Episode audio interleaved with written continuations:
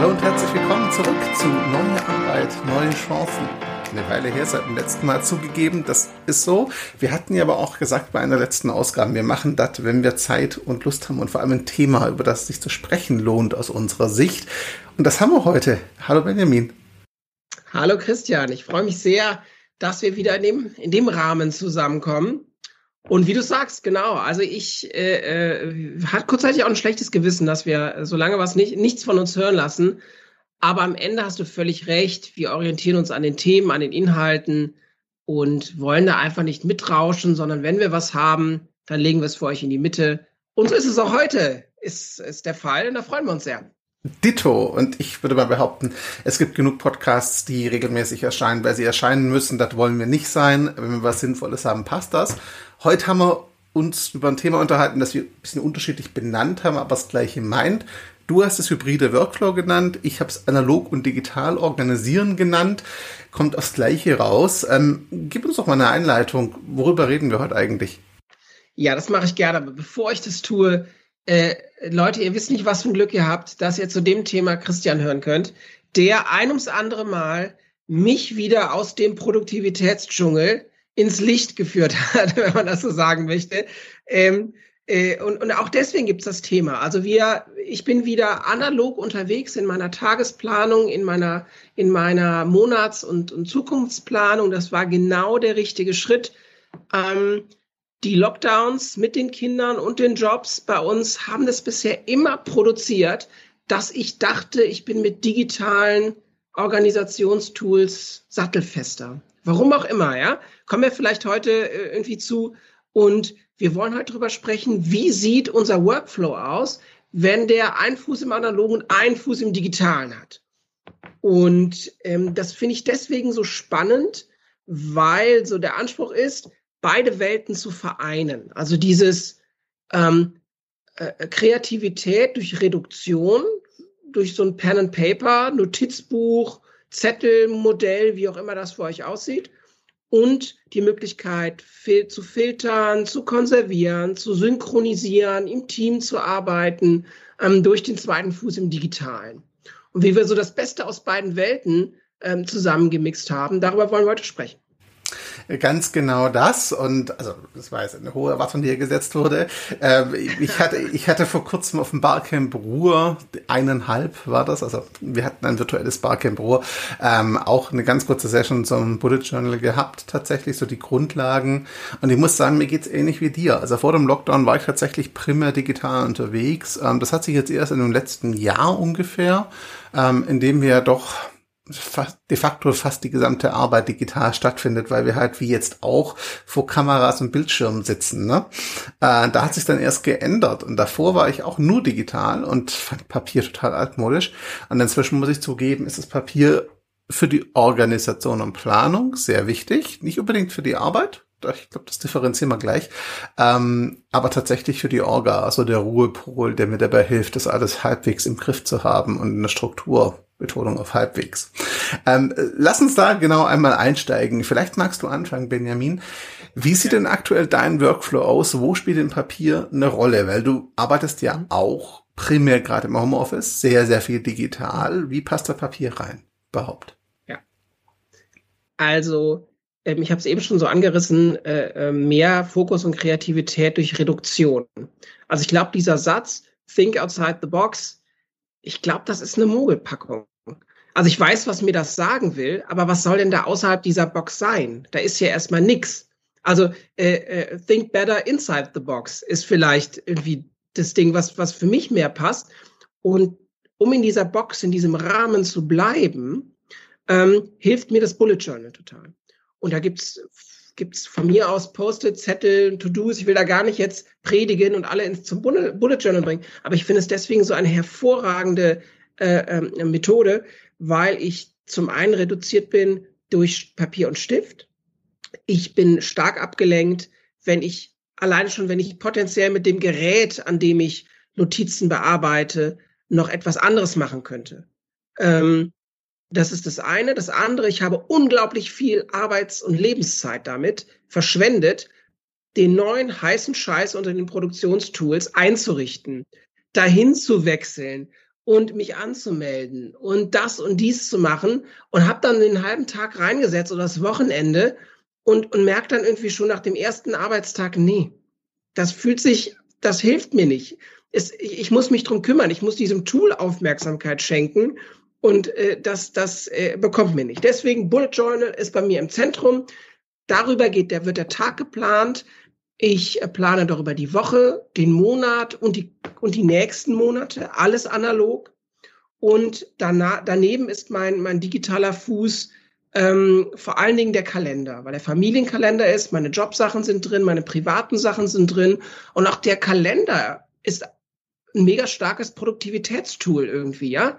Ähm, so. Und auch da ein toller, toller Ratschlag von dir damals, als wir dazu geschrieben haben, war einfach weniger, also weniger verschiedene Tools sich da reinsetzen. In das, und es geht eigentlich auch gar nicht um die Tools, sondern äh, es geht, äh, geht darum, was zu finden, was dir hilft. Ja? Äh, und, und da ist es genau das Bullet Journal im Zentrum, digitaler Kalender ähm, und, und, und wichtige Sachen, auch jobbezogene Sachen, notiere ich alle analog. Ja? Und ähm, konserviere die aber in, in so einem digitalen Notizprogramm. Ähm, das kann dann vom, vom Abschra Abtippen, was ja nochmal so ein Reflexionsschritt auch ist, äh, bis zum Abfotografieren, Abscannen reichen. Dass wenn ich irgendwie mit dem, mit dem Tablet in der Besprechung sitze und will nochmal gucken, was ich vor drei Monaten, worauf wir uns da geeinigt haben und was meine Gedanken dazu waren, dann kann ich da reinflippen, kann es filtern und kann mir den Scan der Seite anschauen mit meinen Notizen. Ja, das, das ist es eigentlich. Und so als Notfall Ding, eine Erinnerungs-App auf dem Smartphone, falls ich das Bullet Journal nicht bei mir habe, aber, aber irgendwie die Idee habe, also die, der schnell raus aus dem Kopf, rein in das Journal oder wenn es nicht da ist, halt in so eine App und dann aber auch irgendwie mit einer Erinnerung für den nächsten Tag, dass ich es übertrage. Ja, so im ganz kurzen. Das ist bei mir. Wie, wie machst du das, Christian? Sehr, sehr ähnlich tatsächlich. Also du musst, glaube ich, differenzieren. Meine Arbeit findet natürlich digital statt. Na, wie du auch bin ich Teil von einem Team oder habe ein Team um mich rum, dankbarerweise. Und jede Aufgabe, die mit dem Team zu tun hat, also die kollaborativ ist, muss natürlich irgendwo bei uns jetzt im Microsoft Planner leben, damit halt der Rest auch Zugriff hat ne? und die Infos halt weitergegeben werden. Das ist klar. Und ähnlich ist es bei Protokollen. Äh, wenn ich weiß, dass ich ein Protokoll nachher auf jeden Fall oder sehr, sehr sicher weitergeben muss, ne, dann schreibe ich das Ding auf dem Rechner mit dem Stift. Also schon auch von Hand, aber halt in OneNote dann digital gleich. Weil dann kann ich die Handschrift nach umwandeln, dann ist es einfacher zu teilen da hat das Digitale einfach ganz klar seine Vorteile. Und das war ja auch der Grund, warum wir auch vor der Pandemie oder vor dieser Dauer-Homeoffice-Situation digital gearbeitet haben primär.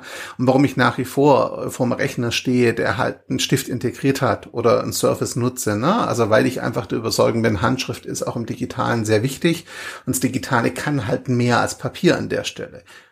Aber in der Zeit, wo wir jetzt alle nur digital arbeiten, habe ich für mich gemerkt, wenn ich es nur digital mache, dann, dann komme ich ganz schnell in so einen Reaktionsmodus. Na, also ich fange an, die Sachen abzuarbeiten, zu reagieren, nur noch Listen abzuhaken, die übrigens im Digitalen auch beliebig lang werden können, zumindest bei mir. Ich habe da wenig Grenzen. Das mag eine Schwäche sein, aber es ist nun mal so bei mir.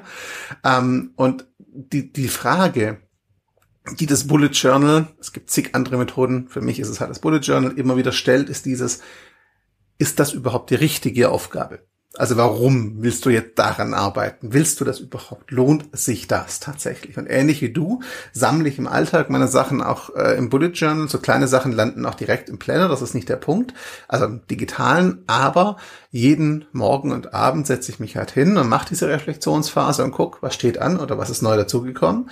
Und digital, also digital landen alle Aufgaben, analog landen aber wirklich nur die entscheidenden. Also die, die ich wirklich in dem Tag gemacht haben muss. So Kleinkram, so, keine Ahnung, eine E-Mail beantworten, die auch morgen noch fertig werden kann und so, kann gerne im digitalen Leben nur. Da kann ich komplett mit leben.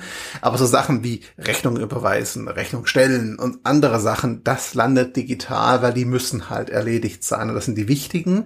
Und wenn ich, äh, ich habe mir so angewöhnt zu versuchen, Betonung versuchen, äh, immer so eine halbe Stunde vor Arbeitsende nochmal zu gucken, was ist noch offen und zu schauen, kann ich die noch abarbeiten tatsächlich. Und wenn ich da gucke, dann gucke ich halt wirklich nur analog nach. Ne?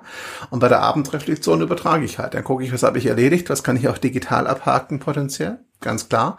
Ähm, ich schaue aber genauso gut, äh, was wird weitergetragen. Und das ist halt dieses Schöne, wenn ich im Bullet Journal von Hand Aufgaben übertrage, heißt das, ich schreibe sie neu. Ne? Kein Copy and Paste, sondern neu schreiben. Und das ist natürlich Arbeit. Und das habe ich am Anfang auch falsch gemacht. Ich habe alles übertragen, was noch offen war. Das ist aber eigentlich nicht Sinn der Sache. Sinn der Sache ist zu übertragen, was du wirklich brauchst und den Rest einfach stehen zu lassen. Und wenn Kleinigkeiten sind, kannst du auch einen Tag zurückblättern. Das passt dann schon. Aber allein die Frage, lohnt sich das jetzt, das nochmal neu zu schreiben, ist für mich diese, diese Reibung so ein bisschen, die mir dabei hilft, so ganz kurz innezuhalten und zu reflektieren und nicht zu reagieren, sondern wirklich zu planen und auch zu entscheiden, zu priorisieren. Und das ist der Punkt, wo ich äh, das Analoge brauche. Ich habe das neulich mal im Bullet Journal Forum als mein intellektuelles Atmen bezeichnet. Das klingt total hochgestochen, ich weiß.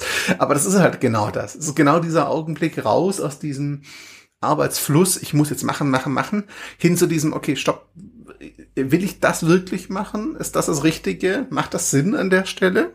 Oder mache ich gerade ganz viel Zeug, wo ich am Ende des Tages mich trotzdem frage, was hast du heute eigentlich geschafft? Also du bist nicht weitergekommen in den wirklich wichtigen Sachen, weil du hast unglaublich viel erledigt. Die waren aber alle nicht so wirklich wichtig. Und die wichtigen Sachen sind liegen geblieben. Ne? Ähm, wer sich im Zeitmanagement auskennt, kennt sicher die Eisenhower Matrix, dieses akut und wichtig, nur akut und wichtig, wichtig nicht akut und wichtig nicht akut. Also wichtig, aber nicht zeitkritisch. Das sind halt die Sachen, die bei mir zumindest hinten runterfallen, wenn ich nur digital arbeite. Und da ist analog für mich genau die Bremse, die ich brauche, um wieder reinzukommen. Und da hilft mir das Bullet Journal halt schon ganz massiv dabei. Ne? Das ist schon extrem wichtig.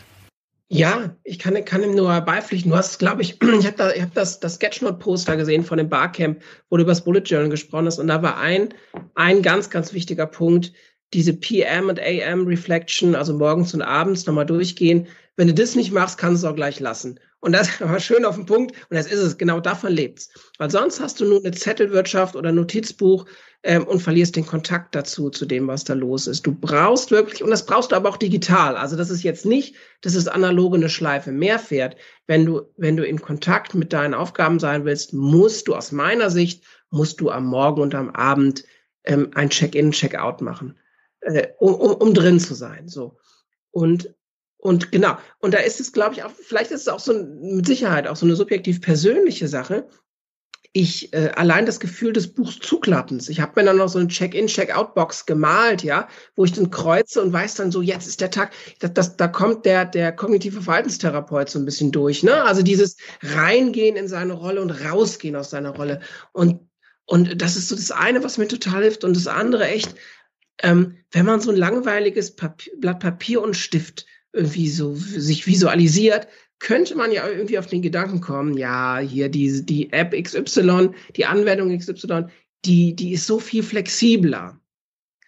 Erste Frage, brauchen wir diese maximale Hyperflexibilität? Also muss jeder Gedanke wirklich immer synchron mit deinem Team geteilt werden? Ja, Nummer eins und Nummer zwei, ich empfinde Papier und Stift als vielleicht das flexibelste Tool überhaupt weil du drehst es irgendwie quer und malst dir was. Du, du, du, du, du, ähm, du baust dir ein, eine, eine Übersicht, du baust dir eine Checkliste, ähm, du, ähm, du kannst auch, auch eine Form von so einem Kanban-View irgendwie analog darstellen. Also du kannst dir irgendwie den, den, den, Habit Tracker äh, reinsetzen, die Einkaufsliste, du kannst ein Tagebuch reinschreiben und du musst nichts switchen, du musst nichts flippen, du musst einfach nur eine Zeile freilassen und, und äh, äh, loslegen. Und das ist, glaube ich, das, das habe ich ganz oft an, an, an, an Stift und Papier, an diesem analogen Teil des hybriden Workflows massiv unterschätzt, was das für eine Stärke wirklich ist. Ja, nicht zu vergessen, die Batterielaufzeit ist natürlich unschlagbar, weil ne, da ist halt nichts mit Akku leer, der Klassiker. Aber es ist tatsächlich so, ähm, also ich habe den Vorteil, das ist in dem Fall wirklich ein Vorteil, finde ich, dass ich halt grafisch komplett unbegabt bin. Das heißt, ich kann halt nicht zeichnen oder malen oder sowas. Also ich bin da komplett also grafischer Analphabet nenne ich es gerne, ist tatsächlich so. Ähm, das mag jetzt manche irritieren, weil viele denken bei Bullet Journal an wunderbar künstlerische äh, Notizbücher und das ist super für Leute, die das können und wollen, den Spaß macht, ne, machen. Also finde ich total geil ich kann es nicht. Das Schöne ist, Ryder Carroll, der die ganze Methode Bullet Journal entwickelt hat, kann es auch nicht und sagt das auch. Und seine eigenen sehen auch sehr minimalistisch aus und das ist auch gut so. Und das ist für mich der, das, wo, wo mein, mein fehlendes grafisches Talent mich auch so ein bisschen bremst und was gut ist. Weil wie du sagst, das Bullet Journal kann super viel sein. Man kann es da auch wieder ähnlich bei digitalen Tools ja schon übertreiben, ne? dass man alles Mögliche macht. Ähm, die Methode sagt aber eigentlich, tracke und schreib nur das auf, was du wirklich brauchst. Es geht nicht darum, alles festzuhalten. Es geht wirklich darum, die Sachen festzuhalten, die du auch mitnehmen möchtest und brauchst. Und dadurch, dass ich nicht grafisch begabt bin, ähm, kann ich mich beim Bullet Journal wunderbar fokussieren auf die wichtigen Sachen und werde nicht durch Spielereien abgelenkt, schlicht und ergreifend. Das passiert mir so als kleines Technikspielkind halt viel zu schnell, wenn ich mir Apps angucke oder Programme. Mein Team kann ein Lied davon singen, wie oft ich daherkomme. Oh, da gibt's ein neues Tool, wir sollten doch mal, oder wir so. Ähm, wir haben jetzt schon Regeln aufgestellt, wie oft ich damit kommen darf und wie lange wir mit was arbeiten müssen, bevor ich was Neues vorschlagen darf, ne? Weil ähm, sonst geht das nicht gut, weil meine Leute sagen völlig zu Recht, du, wir müssen noch mal arbeiten. Ne? Wir müssen auch erstmal hier Arbeitsweisen entwickeln und Workflows, bevor wir wieder was Neues machen. Das ist nicht sinnvoll. Und genau diesen Spieltrieb kann ich im Bullet Journal aber nicht ausleben. Ne? Da fehlen mir einfach die Fähigkeiten zu. Und das ist für mich halt super, weil das heißt, ich muss mich halt mit meinem Inhalt beschäftigen mit meinen Themen beschäftigen. Ich habe nicht die Möglichkeit, mich mit 50 Einstellungen abzulenken und der Frage, was kann ich noch automatisieren und all diesem Quatsch. Klar, am Anfang habe ich mich auch zu sehr mit der Methode beschäftigt. Ich glaube, die Krankheit werde ich auch nicht los in diesem Leben. Aber jetzt ist es wirklich so, das ist halt ein sehr einfaches Tool, mit dem ich entspannt arbeiten kann tatsächlich, wo ich ohne große Ablenkung mich nur mit Inhalt befassen kann. Und dann ist der Punkt äh, zum Thema Protokolle, weil die Frage kommt auch immer wieder, naja, was ist denn, wenn du jetzt anfängst, im Notizbuch zu protokollieren ähm, und du merkst dann, das willst du nachher teilen. Na, weil ich habe ja gesagt, wenn ich weiß, ich will es nachher teilen, das ist wahrscheinlich digital. Was ist, wenn ich analog anfange? Ich kann es abfotografieren, ganz ehrlich, damit fängt nicht jeder was an nachher. Nee, aber dann ist genau der Punkt, dass ich mich nachher nochmal hinsetzen muss und es halt ins Digitale übertragen muss. Und dabei findet, zumindest bei mir, auch ein Denkprozess statt, der mir hilft, es nochmal in Ruhe zu formulieren und in der Regel dazu führt, dass ich sehr viel bessere Gedanken und fokussiertere Gedanken meinem Team weitergeben kann oder meinen KollegInnen, ähm, als wenn ich es direkt digital aufschreibe oder runtertippe gar. Ne? Und ganz ehrlich, ich krieg meistens Feedback, die, die ich von Hand übertragen habe ins Digitale, also aus Analogen, das sind die, mit denen die Leute mehr anfangen können. Das ist ein geordneter. Wenn ich einfach nur mitschreibe, ist es oft chaotisch und nicht jeder kann nachvollziehen, was ich da gedacht habe. Beim Übertragen muss ich es ordnen. Und das ist so eine Sollbruchstelle, ja, das ist nochmal Arbeit, aber ich finde, das lohnt sich, weil es ist einfach nochmal Bearbeitung dann halt auch von den Inhalten. Ja, total. Und, und, und du hast natürlich, ähm, also ich finde, wenn, wenn wir jetzt beim Bullet Journaling bleiben, das, durch das Rapid Logging, wenn du das so ein bisschen verinnerlicht hast, diese Art zu notieren, da bist du schon recht fix, ja. Ähm, und es dampft es dann eben nochmal auch ein. Ah, wie soll ich das jetzt sagen? Natürlich sind diese ganzen Besprechungen, sind, sind manche Besprechungen wichtig. Wir haben aber je nach Kontext auch durchaus so ein gegenseitiges äh, exponieren und verkleiden das als Besprechung. Und das entlarvt das Bullet Journal natürlich total, ja. Also während du dann in, in, in so einer, in so einer, wenn du irgendwie mitschreibst und, und dann, dann tippst du es halt runter und so. Und ich finde, den Stift rauszuholen und dir dann irgendwie eine Note zu setzen und, und, und dann, dann, dann fokussiert das nochmal. Ist das Gesagte gerade wirklich relevant und ist das, oder ist das nur so eine Replik von dem, was vor fünf Minuten schon gesagt wurde? Und ähm, ist das überhaupt nötig, dass wir jetzt hier noch weitersprechen? So, ja. Also ich bin sowieso dafür, dass wir, wir hatten das, glaube ich, auch mal äh, besprochen, irgendwie grundsätzlich irgendwie im, im Stehen ähm, äh, uns besprechen und versuchen, uns kurz zu fassen. Wir haben dann, wir haben dann äh, uns zum Glück, es sei denn, wir haben so irgendwie Finanzsitzungen und sowas, haben wir uns gesagt, Besprechungen haben eine halbe Stunde zu dauern. Ja, also wenn, wenn, wenn es länger als eine halbe Stunde dauert, das ist auch so ein, so ein bisschen dieser, dieser, dieser Time-Blocking-Gedanke, den, den Ryder Carroll irgendwie beim Bullet Journaling äh, irgendwie so hat, in halben Stunden äh, äh, Schritten denken und alles, was länger als anderthalb Stunden dauert, das ist keine Tages, das ist, das ist mehr als nur eine Aufgabe, das ist dann der ganze Tag, den du damit irgendwie planst. Und so ist es auch, ja. Ähm, in der Tat habe ich, habe ich, äh, wenn ich morgens reingehe, mein Buch aufschlage, habe ich, äh, habe ich mir eine, eine Playlist auf Spotify, äh, könnt ihr auch überall anders machen, wo man Playlisten einrichten kann, eingerichtet. Die dauert 15 Minuten. Da ist so ein bisschen Musik, die ich gerade cool finde, aber nichts so, so Wildes irgendwie. Und ich weiß, so ein bisschen wie der Pavlovsche Hund, weißt du, ich fange nicht an zu sabbern, ich fange an zu Bullet Journaling, wenn, die, wenn diese Playlist losgeht. Und meine äh, AM, PM Reflection ist mit einer Playlist verbunden. Das ist quasi mein Soundtrack in und aus dem Tag. Und ich weiß, solange diese Playlist läuft, bin ich nur bei meinem Buch und gucke nicht aufs Smartphone und gucke nicht in die Inbox, sondern bin nur bei meinem Buch und starte oder komme raus aus dem Tag. Das, das ähm, gibt dann durchaus auch in stressigen Tagen ist das so ein geflügeltes Ding in meinem Kopf und ich freue mich äh, darauf, okay, jetzt gleich ist x Uhr, die Playlist kann wieder angeschmissen werden, dann weiß ich, der Tag ist zu Ende. Ja? Und das, das, das ist vielleicht auch was, das kannst du vielleicht auch digital dir bauen. Aber bei mir hat's das immer, hat's es, ist es immer davon galoppiert. Ich habe diese, diese Listen verwaltet, ich habe die nicht mehr berührt, das, was ich da zu tun habe. Ich habe das Copy-Paste endlos verpackt von rechts nach links, von oben nach unten. Ich war gar nicht mehr in Kontakt mit den Inhalten, die ich da eigentlich bearbeiten wollte. Und ich habe mir schon gar nicht die Frage gestellt, hat das gerade irgendeinen Mehrwert, das zu tun? Also macht das Sinn, dass ich das tue? Und welchen Sinn macht das überhaupt? Ja, wozu möchte ich das tun? Und äh, das klappt bei mir analog zehnmal besser, als wenn ich das in den tollsten Apps irgendwie hin und her schiebe. Also mir hilft es halt auch analog äh, dafür, also wenn ich es analog mache, dann muss ich halt jetzt auch nicht zwingend ähm, oder habe nicht die Versuchung, sag mal so rum, vielleicht in meine Inbox zu schauen, ne? Oder irgendwie Notifications mitzubekommen. Ich kann halt wirklich entspannt hier analog arbeiten und muss jetzt nicht irgendwie mich von Notifications ablenken lassen. Ich weiß, die kann man ausschalten, das habe ich auch größtenteils gemacht, so ist es nicht. Aber wir kennen das alle, dann hast du alles ausgeschaltet, bis auf eine wichtige, dann kommt doch was Wichtiges, lässt du dich da reinziehen und ja, das ist vielleicht fehlende Disziplin so, mag sein. Aber das Analoge hilft mir halt sehr stark dabei, diese Fehlendisziplin auszugleichen, weil ich gar nicht erst in Versuchung komme, na, wie man es so schön nennen würde an der Stelle. Ähm, ich schaue so ein bisschen auf die Uhr. Ich weiß, du hast einen Anschlusstermin. Wir haben jetzt so die Hälfte unserer Zeit hinter uns. Deswegen würde ich so langsam so einen Blick werfen in, in zwei Fragen, die ich mir vorher aufgeschrieben habe. Das eine, das wird unser Abschluss sein. Wie kann ich potenziell einsteigen? So, das machen wir zum Schluss. Die erste Frage ist aber eine, die ich ganz oft höre, wenn es darum geht. Ähm, was wir jetzt beide erklärt haben, klingt toll, wenn du, so wie du und ich, eine gewisse Autonomie in der Gestaltung unserer Arbeitsweise haben und bis zu einem gewissen Grad andere Leute auch dazu nötigen oder überzeugen kannst, so, dich in deiner Arbeitsweise zu orientieren. Ist cool.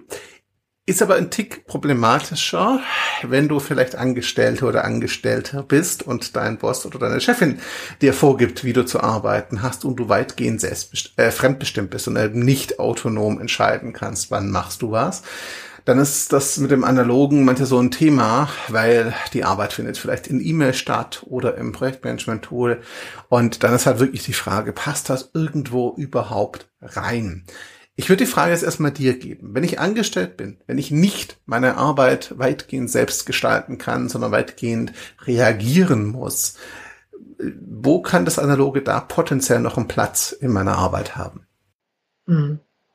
Ich weiß, was du meinst. Ähm, Carl Newport hat das ja auch im, im, im, Deep Work Buch, finde ich, finde ich, finde ich äh, toll skizziert. Hast schon mal den Scheinwerfer drauf gehalten. Du sprichst natürlich was total Richtiges an. Wir sind beide privilegiert wir sind irgendwie Knowledge Worker und autonom irgendwie, weil wir selbstständig sind oder in einer Position, wo wir irgendwie frei, relativ frei unsere Zeit planen können. Also man uns diesen Freiraum lässt und das Ergebnis am Ende irgendwie stimmen muss, aber wie wir zu diesem Ergebnis kommen, sind wir relativ frei. So, ähm, das ist ein ganz großer, ganz großer Vorteil zu den Situationen, die du beschreibst. Und ich glaube, da muss man auch so ehrlich sein ähm, ähm, so, ein, so ein Angestellten äh, ist eine, ist, eine, ist eine Machtkonstellation und möglicherweise geht es nicht. Möglicherweise geht es nicht, dass ich selbstbestimmt arbeiten kann. Ich würde da aber, wenn das so ist, dass ich keine Luft habe, für mich selbstbestimmt zu arbeiten und in, in Workflows feststecke, die falsch, sich falsch anfühlen, die nicht gut sind für mich, dann gehört das genauso zu, zu, zu meiner Gesundheit, zu meiner Psychohygiene, wie, ähm, wie eine ordentliche Technik, die richtigen Werkzeuge, ein Büro zu haben, wo Licht reinfällt. Ja, und ich muss mir vielleicht am Ende des Tages ganz hart irgendwann die Entscheidung, muss ich die Entscheidung treffen, möchte ich in dieser Konstellation bleiben, wenn ich ungesund arbeite. So, das ist, steht, äh, ist so die, die harte Wahrheit am Ende. Hin, glaube ich, kannst du dir immer wieder für dich Inseln setzen. Ähm, da, da ist es, da ist es, braucht es vielleicht mehr auch irgendwie Aufklärungsarbeit.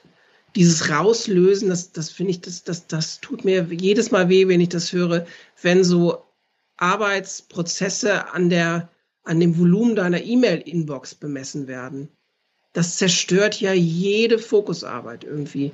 Wenn du nur den, diesen E-Mails hinterher rennst, ja. So. Und das, das gibt's manchmal, ja. Das weiß ich auch. Und da gilt es, gilt es darum, sich vielleicht auch durch das Analoge so eine, so eine, so eine Big Three zu setzen. Welche drei wichtigsten Dinge muss oder, oder möchte äh, ich bearbeiten heute? Und die stehen dann in meinem Buch und der Weg dahin wird dort, wird dort auch festgehalten. So, ja, das könnte, das könnte ein Weg sein. Und ich finde auch durchaus, dass das etwas ist, also dieser Podcast ist natürlich auch für ArbeitgeberInnen hier total interessant und die Folge darf gerne dem Chef mal auf den Tisch, ge, Tisch gelegt werden. Aber, aber dann geht's geht's halt eben auch darum, das auch mal ähm, von unten nach oben zu senden. Also schlimm genug, dass wir so von unten und oben dann, dann äh, drauf gucken. Aber das ist, ist ja nun mal oft in diesen Konstellationen so. Ja, wir haben, wir haben klare äh, Hierarchien. Das soll so gemacht werden, wie der Chef das sagt, weil der immer alles besser weiß. So. Und, und das, das, das stimmt aber nicht. Das ist, das ist schon mal grundsätzlich falsch. Und da würde ich die Inseln mir auf jeden Fall äh, äh versuchen, mir die zu legen. Und ich bin mir ganz, ganz sicher, dass am Ende machen wir das ja nicht, weil wir irgendwie äh, Spaß an der Freude haben, sondern wir sind produktiver am Ende. Also ich kriege meine Ziele erreicht, dadurch, dass ich mich auf die drei wichtigsten konzentriere und mir Zeit gönne, darüber nachzudenken, was sind meine drei wichtigsten. So. Und äh, das am Ende wird auch dem Chef dann also gefallen. Ja? Also es wäre jetzt so meine, meine große Antwort, mich daran genährt, was wirklich auch ein Riesenthema ist, vielleicht auch mal äh, irgendwie eine Folge wert, ne? Weil du hast natürlich total recht, äh, dass, dass, dass das nicht immer eins zu eins zu übersetzen sein wird, ja? Wie würdest, wie würdest du, äh, wie würdest du äh, damit umgehen? Du bist jetzt in einer Konstellation, wo du eben nicht selbstbestimmt bist, wo der Chef irgendwie sagt, das und das muss gemacht werden oder wo Kollegen KollegInnen noch bis 20, 30 im Büro sitzen und YouTube schauen, nur um noch die letzte Mail zu verschicken, um, um dem Chef zu zeigen, wie toll lange man gearbeitet hat. Wie würdest du da das Bullet Journal äh, reinbauen? Also die Frage kommt tatsächlich aus solchen Gesprächen, die ich hatte mit äh, Kollegen, KollegInnen, die halt genau solche Dinge haben, ne, solche Situationen.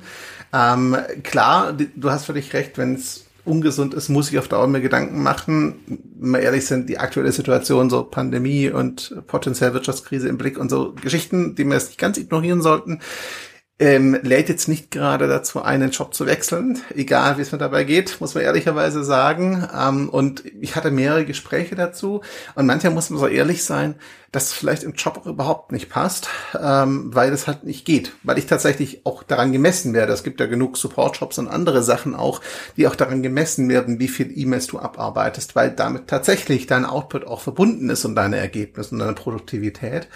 Aber dann muss man sich, finde ich, oder dann kann man sich zumindest die Frage stellen, ich sage nicht, dass es immer passt, aber vielleicht kann man sich dann die Frage stellen, ist das dann vielleicht genau der Kontrast, den ich im privaten und zumindest in meiner persönlichen Organisation setze?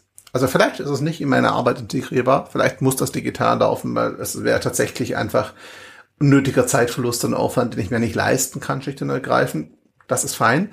Dann akzeptiere ich das vielleicht, dass ich auch in meiner Arbeitszeit entsprechend fremdbestimmt bin, weil es nun mal so ist. Und vielleicht komme ich damit ja auch klar. Ne? Also muss auch dazu sagen, für Leute wie uns klingt das immer total schlimm. Ähm, ich kenne genug Menschen, ähm, für die das überhaupt nicht schlimm ist die das halt nicht anders kennen, für die es völlig normal ist und damit auch super leben, weil sie sagen, ja, mag sein, aber ich habe nach den acht Stunden halt trotzdem Feierabend. Ne? Ich kann ich kann abhaken, ich kann meinen Job beenden, ich kann die Arbeit im Büro lassen, dann ist mir doch egal, ob ich in den acht Stunden das selber gestalte oder nicht, weil solange ich klare Grenzen habe, ist alles fein. Super. Dann überleg dir aber tatsächlich, und das ist nur eine Überlegung, ist es was für dich im Privaten? Also hilft es dir vielleicht wirklich diesen Cut zu machen und zu sagen, in der Arbeit muss ich primär digital arbeiten, da ist das alles viel. Ist es vielleicht deshalb gerade im Privaten für mich der richtige Kontrapunkt zu sagen, ich mache es hier analog, ich schaffe mir hier ganz bewussten Ausgleich, ich laufe auch gar nicht erst Gefahr, irgendwie in Arbeitstools reinzugucken, die potenziell mir Notifications oder Benachrichtigungen rüberwerfen ich habe hier meine kleine analoge Insel, das reicht mir auch völlig, ganz entspannt und in Ruhe, gerade weil ich im Job halt vielleicht diesen Zeitdruck diese Bestimmung habe. Und das kann helfen. Ich kenne auch da Leute, die sagen, nee, alles auf dem Smartphone privat reicht mir völlig. Ist komplett fein. Ne? Also nicht jeder muss analog lieben, aber es ist ein Versuch wert, finde ich. Weil oft genug habe ich jetzt erlebt, ich hatte drei, vier solche Fälle in den letzten Monaten, die dann wirklich im Privaten angefangen haben, sich wieder analog zu organisieren und da gemerkt haben, das gibt mir eine Menge Ruhe rein, das gibt mir einen Ausgleich und das hilft mir dabei, auch da ganz bewusst einen Wechsel zwischen Arbeit und Privat zu setzen und die Grenzen noch stärker zu machen. Und das kann ja auch eine Funktion sein. Ne? Es muss ja nicht produktiver werden, deshalb, es kann ja einfach auch mehr Ruhe geben und sich besser anfühlen. Wir müssen nicht alles in Produktivität messen am Ende des Tages. Ne? Das kann ja auch durchaus angenehm sein für die Psychohygiene, würde ich es jetzt mal nennen. Gerade in der aktuellen Zeit vielleicht nicht so ganz irrelevant, weil, ne? Wir müssen auch so ein bisschen gesund bleiben, gedanklich. Ja, viele, ja, ja ne? total ich, ich merke, merk, wie subjektiv gefärbt ich auf die Frage so impulsiv geantwortet habe, weil mich diese, diese, diese unmündige äh, äh Knowledge Working äh, so von als nur als ausführende Instanz mich schüttelst da, ja. Aber du hast völlig recht. Es gibt Konstellationen, genau. Also will das äh, gar nicht abwerten. Es gibt Konstellationen und nur falls für mich Schmerzen zufügt, in so einem First-Level-Support einfach nur E-Mails schnell abzuarbeiten. Nicht einfach nur streiche ich auch, aber nur weil es für mich Schmerzen bereitet, muss das natürlich nicht für, für jeden anderen sein. Du hast völlig recht, aber das sind auch die, die Stärken, die, die das Bullet Journal haben kann. Total. Also ähm, ich notiere mir da, wann ich zum Sport komme, äh, wie ich, äh, ob ich äh, und wann ich äh, zur Meditation komme. Ich, ich schreibe mir äh, irgendwie Sachen rein, die ich mir anschaffen möchte, meine, meine äh, Liste an Büchern, die ich gerne lesen möchte. Ähm, man kann das irgendwie dann ja auch, gibt es ja auch diese, diese, dieses, die, diese Bewertung, also wie viel, äh, drei von fünf Punkten kriegt das Buch, fünf von fünf, so, da kannst du auch mitarbeiten. In der Tat ist das, ist das auch äh, eine tolle Stärke vom Bullet Journal, um so bewusster durch den Tag zu gehen. Ne? Ja, ruhiger, ich finde auch, es, es, es, es, es ebnet sehr und du bist noch so bewusster mit dir. Also egal worin. Du kannst da, willst auf Marathon trainieren und dann ist, kann das Bullet Journal ein super Werkzeug sein, um, um deinen Trainingsplan irgendwie im Auge zu haben. Ja? Oder du willst ein Haus bauen, ja, dann kann das ein super Tool sein, um, um das zu organisieren. Du willst heiraten oder umziehen oder was auch immer, ja. Und das finde ich, das macht es dann nochmal, es dann einfach nochmal so bärenstark, dass du, dass du alles hast, um alles zu planen und zu, zu reflektieren und, und transparent zu machen. Und das, das finde ich ist eine ganz schöne, ganz schöne, äh, ganz schöne Stärke, ja. Ja, das Schöne ist auch die Flexibilität. Es kann halt wirklich für jede und jeden genau das sein, was sie oder er braucht an der Stelle. Und das ist ja auch das, was Ryder Carey immer so schön betont. Ne? Das sind jetzt mal Werkzeuge, die ich anbiete. Ähm, es gibt ganz viele neue Erweiterungen von Bullet Journal, die aus der Community kommen, aus den Menschen, die es anwenden. Und da ist alles, also das sind alle Berufe dabei, alle Situationen dabei, die Bullet Journal machen. Ich bin in dieser Bujo Community auch drin. Und das ist international zum einen, zum anderen wirklich breit gemischt. Ähm, alles von dem Prof irgendwo an der Uni bis zur Lkw-Fahrerin oder tatsächlich ähm, Hotelfachfrau oder auch, äh, ich glaube, Reinigungsfachkräfte haben wir auch ein paar dabei, bis zum Schreiber oder bis zur Autorin. Also ne, breitestes Feld, wirklich durch alle Berufsgruppen hinweg und halt nicht dieses, dieser Eindruck entsteht manchmal, das ist ja nur für die Wissensarbeit und Akademiker. Nee, also da organisieren echt Menschen ihr Familienbudget damit und ihre Kindertermine und alles Mögliche. Und das ist halt das Faszinierende daran. Da machen Leute Dinge, die ich im Leben nicht analog machen würde. Also ich bin kein Typ, der viele Tracker analog macht. Ne? Dafür gibt es tolle Apps, die mir die Arbeit echt erleichtern und die liebe ich auch. Aber andere tracken da Sachen in ihrem Bullet Journal von Hand und haben dann eine riesen Befriedigung dabei, wenn sie das halt abhaken können, ein weiteres Feld im Tracker. Ne? Und das ist halt das Schöne. Es passt sich der Person an, die Person kann es selber entwickeln, was sie halt braucht. Und das ist halt echt cool. Und das würde ich auch als Überleitung nehmen, tatsächlich zu unserer Abschlussfrage. Ja, vielleicht noch ein Satz, ja, Christian. Es ist gerne. ja so deutlich geworden jetzt bisschen. Ich glaube, das gilt auch für andere Tools. Aber vielleicht braucht das Bullet Journal noch anders als andere Tools ähm, Zeit, sich zu entfalten. Wenn, wenn, wenn ihr jetzt sagt, ey, das klingt gar nicht so doof und das habe ich auch an anderen Stellen, äh, bulletjournal.com, habt ihr auch noch mal tolle Videos und so, ja. Und wenn ihr sagt, ich möchte es mal versuchen, ich glaube, drei Monate äh, äh, ist so, ist, ist in dem Buch zum Bullet Journal irgendwie äh, festgeschrieben, vielleicht reicht auch schon einer bis zwei. Also wirklich mal vier Wochen sich drauf einlassen. Und auch wenn es die ersten zwei Tage kritzelig aussieht und anstrengend und was soll mir das bringen? Es kommt der Tag, an dem ihr Gedanken direkt da reinhaut und sie sind da und ihr blättert nochmal durch und ihr seht's dann. Und, und das, das ist dann, finde ich, so der erste Effekt, wo das dann so aufgeht. Also wenn ihr es machen wollt, äh, kein äh, äh Tool-Hopping nach drei Tagen kann kein Werkzeug seine ganze Qualität entfalten. Gönnt euch da vier Wochen, wie viel Monate ich schon planlos durch die Gegend geirrt bin da macht es vier Wochen mit dem schlechten analogen Tool. Wenn ihr am Ende zu dem Schluss kommt, Bullet Journaling ist nichts für euch, kommen vier Wochen mit dem schlechten Tool, machen es dann auch nicht mehr machen es dann auch nicht mehr fertig. Es ist halt Gewohnheit, ne? Also man muss sich umgewöhnen und Gewohnheiten entstehen halt nicht so super schnell. Ich bin auch zweimal rausgefahren. Ich erst im dritten Anlauf hat es für mich jetzt funktioniert, äh, weil ich halt auch Sachen geändert habe. Muss man auch sagen, die ersten beiden haben mich nach vier und sechs Wochen jeweils abgebrochen, äh, weil ich halt dachte, ja, das geht doch alles nicht und ist viel zu anstrengend. Jetzt seit über einem Jahr dabei und total happy damit. Ähm, aber einfach auch, weil, weil ich mich von Vorstellungen gelöst habe ähm, und gesagt habe, okay, nee, test das mal aus, probier aus und modifiziere einfach. Und das ist halt das, was es auch so flexibel macht tatsächlich. Ne? Und ähm, ich schau ein bisschen auf die Uhr, weil du hast noch zehn Minuten bis Anschlusstermin. Ähm, das wäre auch so die Frage. Das ist, wenn wir uns so selten sehen, Christian. Ich weiß, wir, wir, wir, müssen mehr reden an der Stelle. Leben. Wir müssen mehr reden an der Stelle. Lass uns die Abschlussfrage aber trotzdem noch machen. Wie kann ich einsteigen? Ähm, ich leg mal vor und lasst dir das Schlusswort, weil das Schöne beim Einsteigen ist, wir verlinken euch natürlich in den Show Notes ähm, Bullet Journal und auch das Einstiegsvideo von Ryder Carroll. Ähm, kleiner Hinweis, habe ich auch im Barcamp gesagt. Ähm, Ryder freut sich natürlich, wenn man das Buch kauft und wenn man in seiner bezahlten Community Mitglied wird oder auch seine Bullet Journals kauft, aber ihr müsst nichts von ihm kaufen, das sagt er auch selber. Ähm, alle Infos, die ihr braucht, sind bei ihm im Blog und in den YouTube-Videos komplett drin, damit es reicht, völlig damit zu starten. Die gesamte Methode ist online beschrieben. Man kann das Buch kaufen dazu, das ist aber nur noch ein bisschen strukturierter, die Infos sind alle da.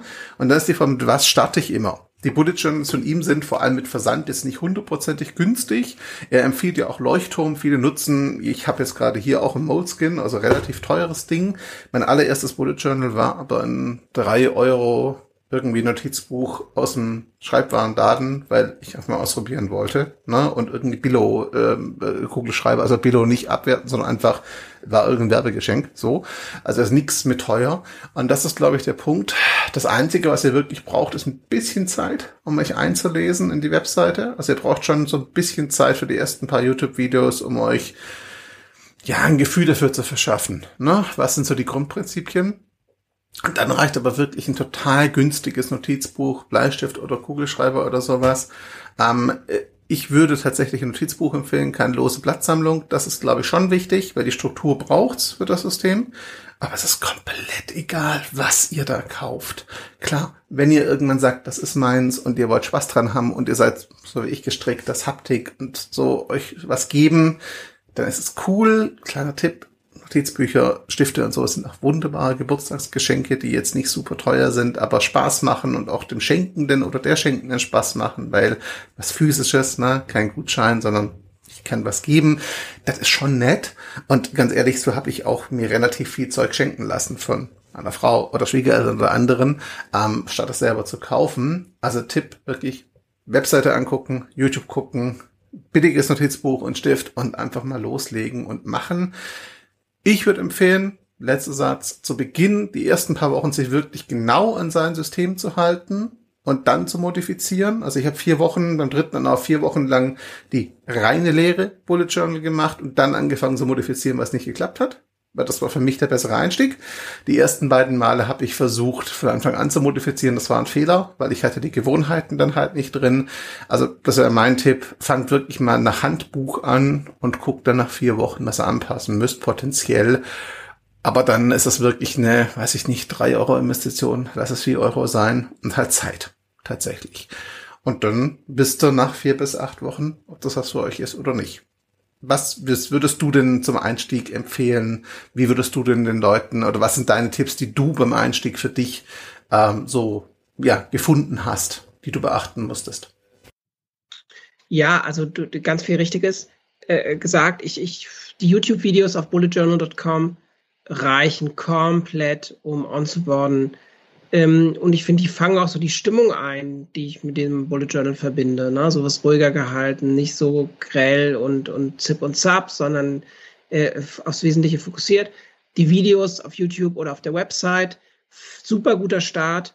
Ähm, Gerade wenn man zum ersten Mal so seinen Monat oder was beschriftet, kann man das stoppen, weiterlaufen lassen. Äh, du hast völlig recht, man kann es auf, auf äh, jedem Werbegeschenk, äh, Notizbuch kannst mit dem Bullet Journal starten. Natürlich geht das, völlig, völlig richtig. Ich würde vielleicht, wenn ihr starten wollt, in der Tat das Bullet Journal, die Version von Leuchtturm irgendwie euch beschaffen. Warum? Weil ihr habt am Anfang und am Ende habt ihr so die wichtigsten Sachen zusammengefasst. Also ihr könnt da noch mal reinblättern und was war noch mal der Unterschied zwischen zwischen Task und Note und wann kommt der wann kommt der Pfeil nach links und wann soll der nach rechts zeigen und so. Ähm, und was ist jetzt nochmal ein Future Log und, und, und so, ja. Und das äh, äh, hat mir schon geholfen, so, ja, aber äh, völlig richtig, man kann das auf eine Rolle Klopapier im Prinzip anfangen. Ähm, aber wenn ihr euch überlegt, was ihr schon für, für, für digitale Apps irgendwie so an Abos rausgehauen habt, dann ist nie 20 Euro für so ein Leuchtturm Bullet Journal Buch irgendwie drin. Und ich fand auch als aller, das allererste Mal diese, das ist, sind punktierte Seiten, also so, so Dotted Pages, ähm, die fand ich super gut, äh, als ich dann versucht habe, irgendwie äh, ähm, was so mitzuzeichnen oder mal so Linien zu ziehen, brauchte ich halt irgendwie, es war nicht so super akkurat gerade, aber ich brauchte halt kein Lineal anlegen, ohne dass ich in meinem meinem Wunsch nach einem ordentlichen, nach einer ordentlichen Führung, irgendwie Inhaltsführung äh, äh, befriedigt wurde, finde ich diese gepunkteten Seiten irgendwie, fand ich ganz cool. Und ansonsten, wie Christian das sagt, ich glaube, das ist auch dann der Kern. Ähm, nicht übers Machen reden, sondern machen. Also da ist es dann, eh, verschwendet keine drei Stunden im Schreibwarenladen und vergleich oder, oder, oder lest Foren und Blogs, was jetzt der beste Stift auf diesem Planeten ist. Äh, legt einfach los und dann findet ihr es heraus. Ja, ob es jetzt der Bleistift, der Werbegeschenk-Kuli oder der Mont Blanc-Füller für 500 Euro ist, das äh, entscheidet ihr am Ende. Ja, so. Und ähm, genau, loslegen, und, und die Luft haben, das mal wirklich äh, auf sich wirken zu lassen und danach entscheiden, ob es was für einen ist oder nicht. Absolut. Also einfach mal ausprobieren, machen. Das Ding lebt ganz viel von Übung, von Praxis tatsächlich. Ist wie jedes andere System auch. Du findest nur im Probieren raus, ob das was für dich ist. Gedankenspiele sind nett, aber am Ende des Tages musst du halt ausprobiert haben, ob du damit klarkommst oder nicht. Ähm, Vielleicht noch ein letzter Tipp. Ich würde so ein bisschen mich an die Größenempfehlung zumindest von Bullet Journal halten. Also Größenempfehlung meint jetzt die Größe des Notizbuches. Ähm, A4 finde ich persönlich zu groß zum immer mitnehmen. Ähm, A5 oder kleiner finde ich irgendwie anstrengend, weil das wird dann halt schon sehr süß irgendwann. Also da finde ich den Start, das Format, das ihr empfiehlt, schon sinnvoll. Das ist aber ehrlicherweise auch das ganz klassische Standardformat für Notizbücher. Also auch die, die günstigen sind genau in der Größe gehalten eigentlich. Na, das passt schon. Ähm, wir verlinken da ein paar, ich habe mir es gerade aufgeschrieben, dass wir da ein paar Optionen verlinken, bis von günstig bis teuer. Nein, keine Affiliate-Links, sondern einfach nur Links. Ähm, äh, so dass man sich auch mal angucken kann, ne, mit was ich starten könnte, potenziell bei der ganzen Geschichte. Ja, genau. Und, und lasst euch nicht abschrecken von diesen ganzen wunderschönen, kunstvollen Bullet Journals, die dann irgendwie drei von vier Wochen für die Monatsübersicht für das wunderschöne Bild brauchen. Ja, ähm, ich weiß gar nicht, an welcher Ecke ich das gehört habe, aber es fällt mir oft ein, wenn ich ins Bullet Journal kritzel, weil ich glaube, dieses Visual Thinking, äh, äh, Sketchnote Recording ist, ist eine ganz große Sache, wofür ich leider viel zu unbegabt bin. Aber das, das heißt ja nicht, dass das so bleibt. Mal so hässlich, wie du kannst. Ja, ja oder mal auch gar nicht, ne? Genau.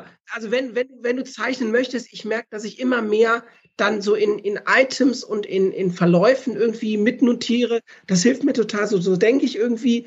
Und da so das Bild, mach das bitte so hässlich, wie du nur kannst. Also, dass man eben nicht in Schönheit stirbt, sondern Hauptsache, es ist im Buch drin und alles andere wird über die Gewohnheit kommen.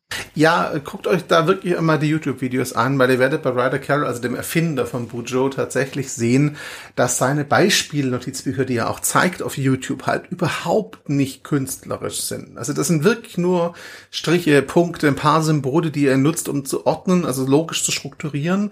Aber er malt halt überhaupt nicht. Er kann auch nicht zeichnen, sagt er auch selber. Ne? Und das werdet ihr auch sehen bei seinen Beispielen. Die sind halt komplett schlicht und simpel gehalten.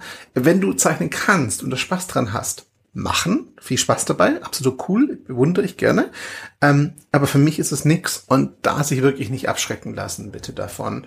Ähm, manche Leute machen da auch super komplexe analoge Verlinkungen im Bullet Journal, wo sie zig Seiten miteinander verknüpfen. Habe ich riesen Respekt vor. Ist nicht meine Art zu arbeiten. Ich habe die dann abfotografiert in der Bullet Journal App oder in OneNote und habe da dann meine Suchbegriffe drin und suche das da mir dann raus und schnell gehen muss, so statt mich durchzublättern fein, ne? Macht jede und jeder so, wie es passt. Da, da muss man sich, glaube ich, also ganz wichtig, lass Bullet Journal nicht zu einer Ideologie werden, glaube ich, am Ende des Tages, weil dann verfehlt es komplett seinen Zweck. Das finde ich ganz, ganz wichtig, glaube ich, so als, als letzten Gedanken meinerseits. Ja, das ist ein, schöner letzter Gedanke. Es hat großen Spaß gemacht, lieber Christian. Ditto, mir auch wieder, Ben. Und liebe Zuhörenden, wir hoffen, dass es euch auch so ein bisschen Spaß gemacht hat und euch was gegeben hat, denn ohne euch hätten wir zwar auch Spaß im Reden, gar keine Frage, aber es wird nur die Hälfte des Sinns machen, weil ihr würdet nicht zuhören. Also ganz herzlichen Dank euch für eure Zeit und Aufmerksamkeit. Und ich glaube, wenn wir das nächste Mal kommen, Ben, sehen wir dann, wenn wir was zum Reden haben. September 24. Nein, wir, wir kommen früher, wir kommen früher wieder. Wir sind jetzt wieder warm, warm, ge, warm gesprochen. Ihr habt es mitgekriegt. Schalten wir uns gerne zusammen und quatschen wieder. Vielleicht habt ihr ja auch was, wo ihr sagt, äh, da äh, interessiert es euch irgendwie, was Christian und Ben drüber denken. Dann auch sehr, sehr gerne. Und, oder ihr wollt dazukommen und mit uns über euer Thema sprechen. Dann auch sehr, sehr gerne. Und ansonsten hören wir uns, wenn wir uns wieder hören. Ganz genau das. Und letzter Satz, um die Einladung von Ben zu unterstreichen. Wenn ihr Leute habt, mit denen wir reden sollten, rund um neues Arbeiten, anderes Arbeiten, die aktuelle Arbeitswelt und was schief läuft oder gut läuft oder was wir tun können, sagt uns auf dem Kanal eurer Wahl Bescheid. Wir freuen uns total. Die beiden GesprächspartnerInnen, die wir ja schon hatten, waren super spannend. Fanden wir zumindest, ihr offensichtlich auch, nach so manchem Feedback. Und wir würden uns natürlich freuen, wenn da wieder mehr Gäste und Gästinnen kommen. Das wäre schon cool.